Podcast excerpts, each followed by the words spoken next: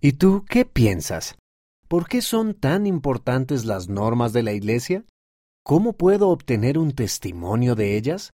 Mándanos tu respuesta y fotografía antes del 15 de febrero de 2022. Es posible que las respuestas se modifiquen para abreviarlas o darles más claridad. La proclamación sobre la familia habla acerca de las funciones de los padres y de las madres, pero ¿cuáles son las funciones de los hijos e hijas? Tus funciones en el hogar como hijo o hija son importantes, pero ¿Cuáles son exactamente?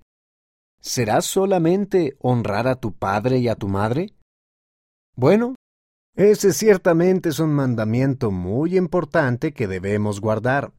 Significa obedecer, respetar y seguir el ejemplo recto de los padres. Honrar a tus padres te honra a ti también.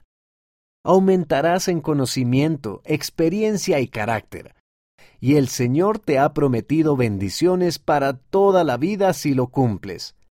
Sin embargo, aunque es un mandamiento muy importante, no debes pensar que es tu única función en tu hogar. Puedes y debes ser una influencia para bien en el hogar.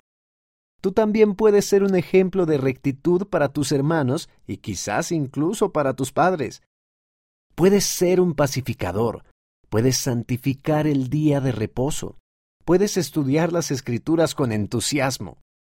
Puedes hacer de buena gana las tareas del hogar que se te hayan pedido e incluso las que no se te hayan pedido.